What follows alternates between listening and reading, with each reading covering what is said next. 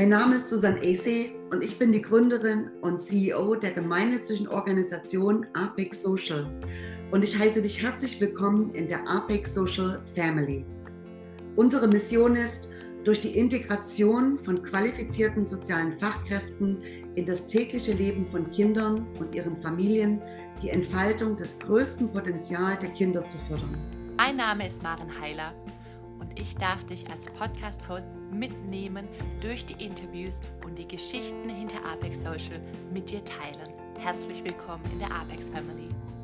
Wir sind hier, wir empowern Fachkräfte im Gesundheits- und Sozialwesen, denn wir wollen die sozialen Berufe noch stärker machen.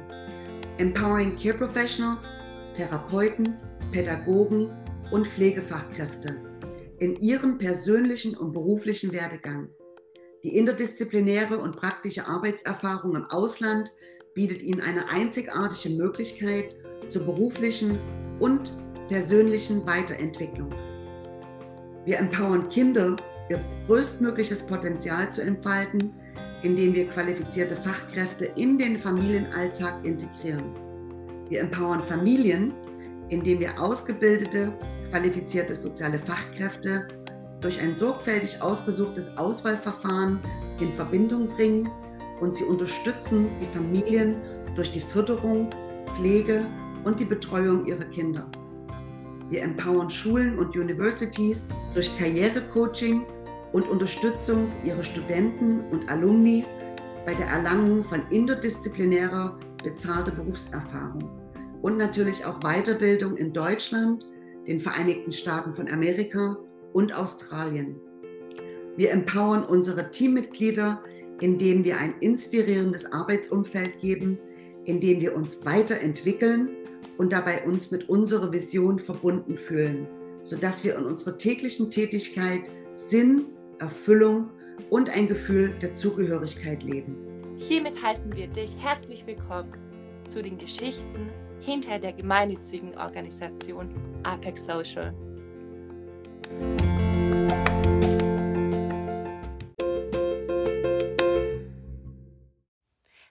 Unserem Vorspann gerade gehört hast, haben wir das Ziel, soziale Fachkräfte und Fachkräfte aus dem Gesundheitswesen zu empowern und Boxen zu öffnen. Und in dieser dritten Folge von drei habe ich eben Emma, Nina und Luis zu Gast. Und die drei haben schon sehr viel Erfahrung gemacht mit Apex Social und berichten über ihr Praktika in Curacao in der Delfintherapie. Ich stelle dir jetzt kurz die drei Mädels vor, denn ich habe die Folge gesplittet. Es gab so viele Informationen, dass ich mich entschieden habe, dass ich diese Episode eben aufteile.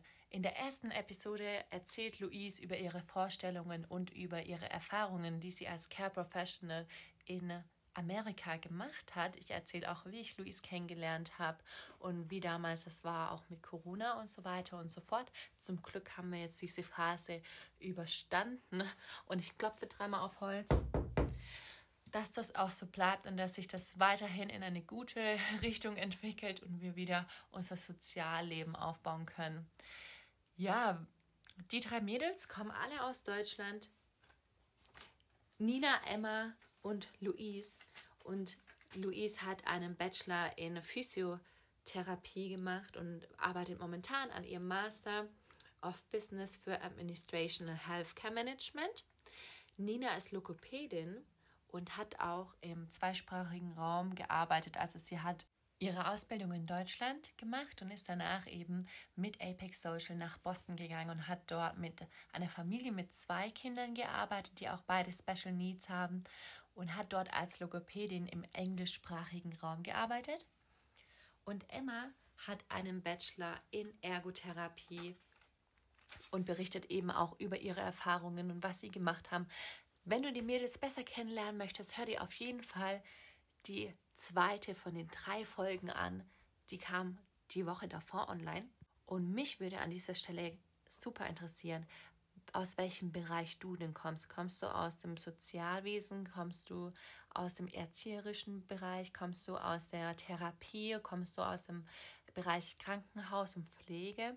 Aus welchem Bereich kommst du denn? Wir freuen uns immer über deine Nachrichten, über Instagram. Du kannst mir auch gerne direkt schreiben schau dir die Captions an. Dort habe ich auch nochmal unser Profil verlinkt. Und, ah ja, genau, was ich noch sagen wollte. Die Kerstin und ich, wir arbeiten momentan an der Planung für das zweite Halbjahr 2022 von unserem Podcast. Kerstin ist im Marketing bei Apex Social und wir machen eben den Podcast zusammen. An dieser, an dieser Stelle auch einen ganz, ganz lieben ähm, Drücker und Dankeschön an dich, liebe Kerstin. Wir planen ganz, ganz viele coole Interviews mit verschiedenen Leuten. Und lass uns doch deine Themen wissen, weil im Endeffekt kommt es ja darauf an, dass wir dir auch die Informationen geben, die du brauchst oder dass du deine interessanten Themen und deine Geschichten nach außen tragen kannst. Deswegen freuen wir uns auf deine Nachricht, auf das Melden von dir, damit wir auf dich aufmerksam werden und deine Themen einbinden. Und genauso wie die drei Mädels in Curacao Leute empowern und Klienten empowern, empowert Apex Social eventuell dich. Lass es uns wissen, denn wir möchten mehr Geschichten von den Leuten, die wirklich vor Ort sind, nach außen tragen, um diese Community zu inspirieren und aufzubauen.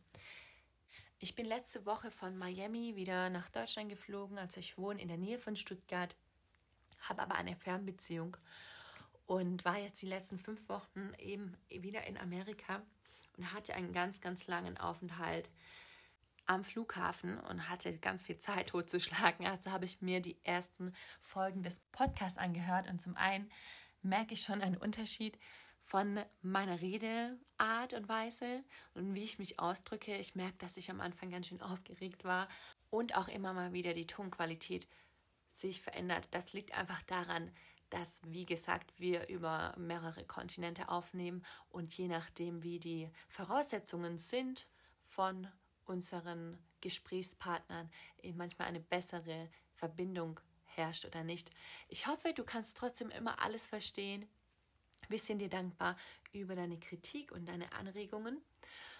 Und zum anderen habe ich auch gemerkt, dass ganz viele Informationen mitschwimmen in jedem einzelnen Gespräch. Und mir hat jemand gesagt, dass er den Podcast zum Beispiel anhört, wenn sie Wäsche zusammenlegt, die sie wäscht für die Kinder oder wenn sie eben zur Schule fährt, um das Kind abzuholen. Und das fand ich ganz cool, wenn ich finde, Podcast ist ein schönes Medium, das man einfach nebenher anhören kann. In dieser Folge habe ich gleich am Anfang Nina gefragt, was ihr Highlight ist, aber zudem wird es auch gehen, wie die Delfine leben und wie das Leben von den Mädels aussieht. Ich würde sagen, wir starten jetzt gleich. Viel Spaß. Nina, was war denn dein persönliches Highlight? Mein persönliches Highlight war ziemlich am Anfang. Das war einer der ersten Patienten, ähm, den ich betreuen dürfte. Das war ein neunjähriger Junge. Äh, der hat mich auch sehr an mein Gastkind erinnert. Der hatte, glaube ich, als Kind einen Schlaganfall und war deswegen halt auf seiner rechten Seite sehr eingeschränkt, also handmotorisch und auch das Bein. Und er wollte aber unbedingt schwimmen lernen und auch gerne schnorcheln, konnte aber auch den Schnorchel vom Mundschluss her einfach nicht im Mund behalten am Anfang. Und wir haben es tatsächlich in den zwei Wochen geschafft, ihm das so mehr oder weniger beizubringen. Also, dass er wirklich ein paar Minuten auf dem Wasser liegen konnte mit dem Schnorchel in dem Mund und eben sich die Fische unter Wasser anschauen konnte. Und es war einfach so schön zu sehen, wie stolz er wirklich da am Ende auf sich war. Und auch die Mutter war auch so stolz. Also, die hatte überhaupt Zweifel, ob sie ihn in Deutschland für einen Schwimmkurs anmelden kann oder nicht oder so. Und dann hat sie gesehen, was, was eben alles möglich ist. Und das war ein richtig emotionaler, schöner Moment. Wow, ja. Durch solche Momente wird man doch auch wirklich in seiner Arbeit belohnt, auf eine ganz andere Art und Weise. Und kein Geld der Welt kann diese Momente ersetzen, wenn man sieht, wie die Kinder über sich selber hinausgehen und ihre Freude danach mit ihrer Familie teilen können und natürlich auch mit dir. Ja. Wahnsinn. Ich habe mir gerade Bilder noch angeschaut von dem Delfin Center in Curacao und es sieht ja aus wirklich wie eine blaue Lagune. Ich sehe hier hellblaues Wasser, verschiedene Docks und offene Becken. Sind die Delfine im Meer und haben die ihr Gehege im Meer oder sind die in einem Aquarium? Nein, also das sind ähm, wirklich Natur festgelegte Lagunen. Das heißt, das Meerwasser kommt dort rein und raus, Fische kommen dort rein und raus. Die haben genug Platz, um dort auch zu schwimmen.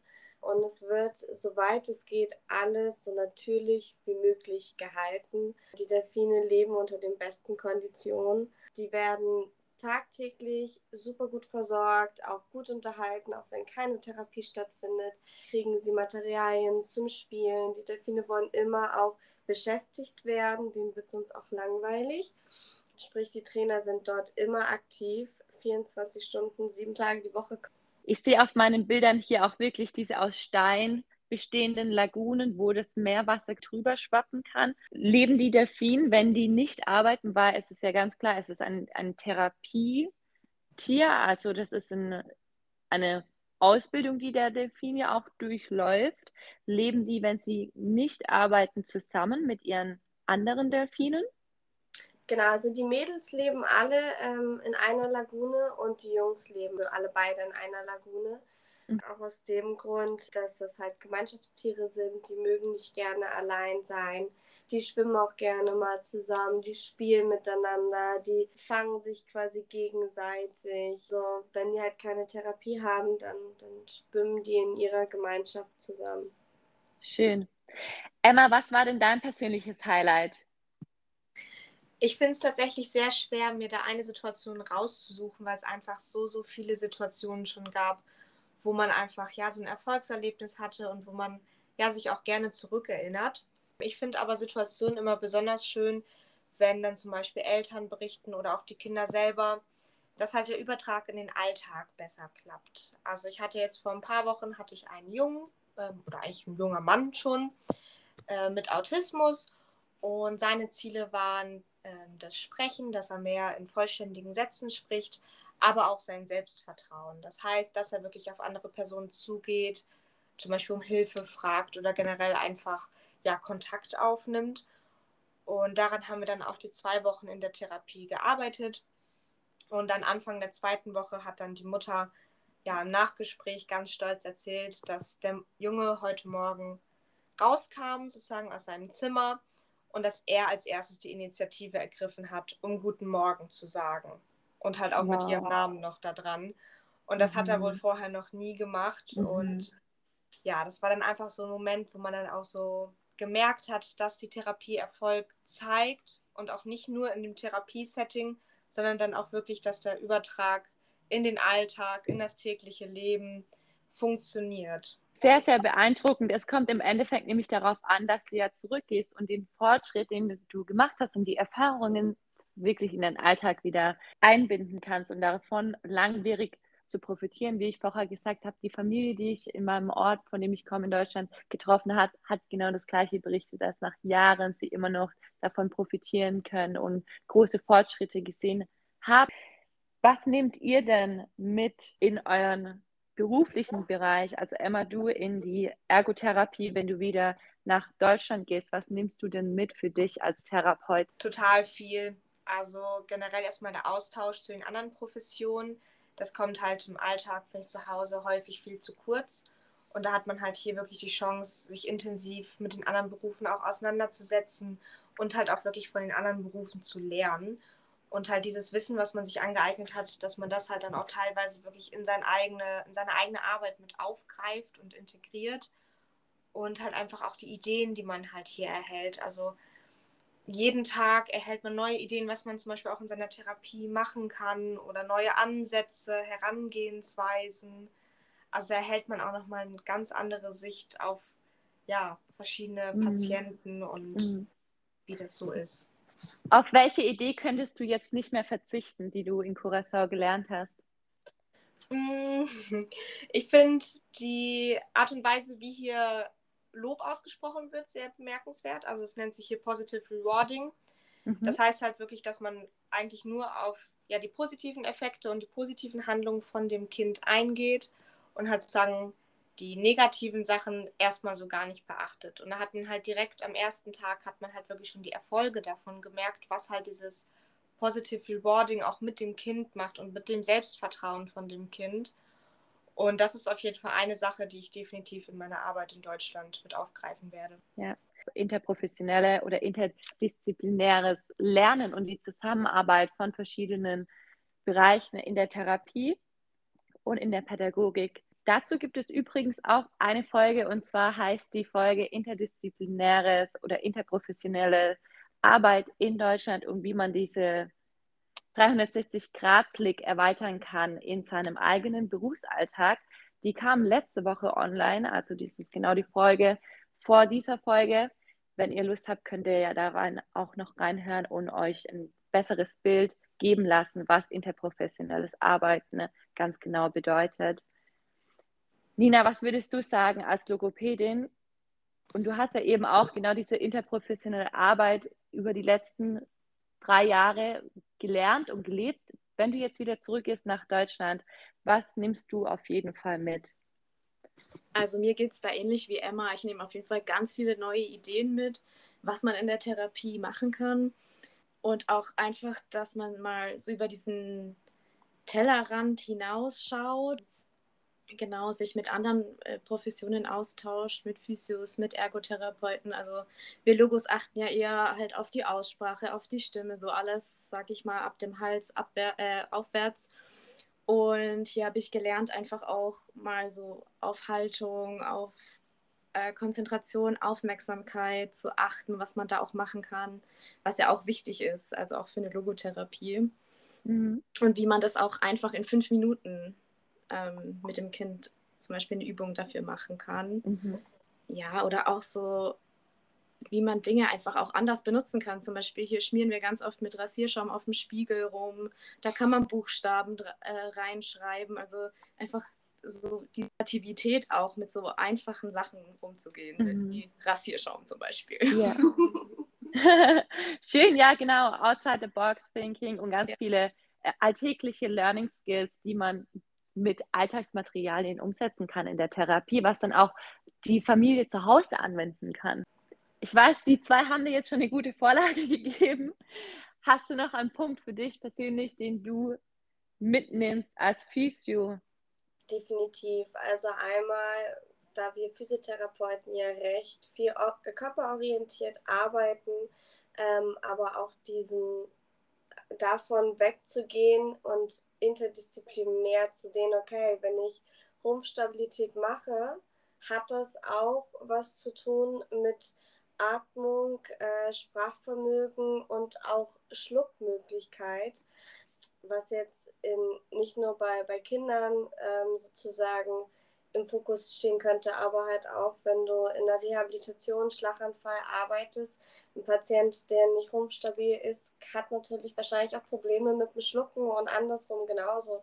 Sprich, wenn ich ähm, in breiten Professionen ähm, ein gewisses Ziel anstrebe, die aber im Endeffekt sich gegenseitig bedingen, kann ich mit dem Kollegen auf der anderen Seite eine Kombination daraus ziehen, um ein besseres Resultat daraus ähm, zu erhalten für den Patienten, um, um von meinem Fachbereich so ein bisschen mehr wegzukommen, beziehungsweise es zu erweitern.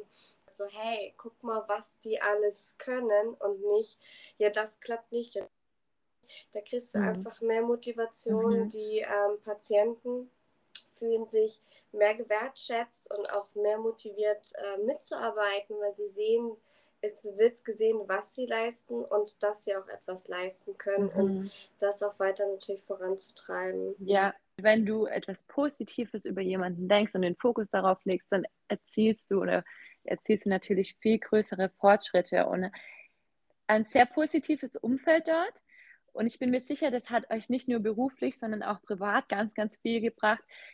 Wie kann ich mir den Curacao an sich vorstellen?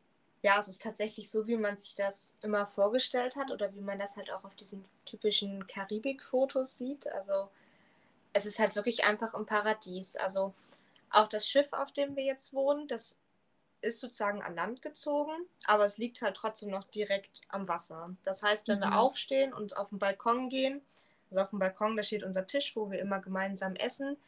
Dann schaut man halt direkt auf den Strand und auf die Palmen und auf das Wasser. Und abends hat man immer total fantastische Sonnenuntergänge. Also in solchen Momenten wird einem dann halt auch immer noch mal bewusst, dass man halt wirklich ja in der Karibik ist, auf der ganz anderen Seite der Welt und dass es halt wirklich was ganz, ganz anderes ist als in Deutschland.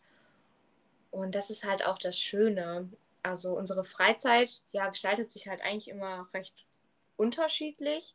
Also klar, wir gehen halt häufig zum Strand, aber es gibt hier tatsächlich so, so viele verschiedene Strände, dass wir eigentlich noch keinen Strand zweimal besucht haben. Und wir haben immer noch viele Strände vor uns. Und das bringt halt einfach die Abwechslung. Also neben den Stränden gibt es aber auch zwei Nationalparks. Wir waren jetzt ähm, vor zwei Wochen waren wir einmal tauchen oder wir waren schon ganz oft schnorcheln, wir waren schon auf dem Boot unterwegs. ja, dieser Podcast hat ein ganz großes Ziel, nämlich die Boxen zu öffnen, die wir wahrscheinlich selber kreiert haben oder in die wir schnell reinrutschen in unserem Alltag, in unserem beruflichen Alltag in Deutschland. Und ihr bringt so viel frischen Wind mit und so viel Erfahrung und ihr seid Spezialisten in eurem Feld und das würde ich gerne weiterverfolgen. Welchen Klientengruppen würdet ihr die Delfintherapie ans Herz legen oder weiterempfehlen?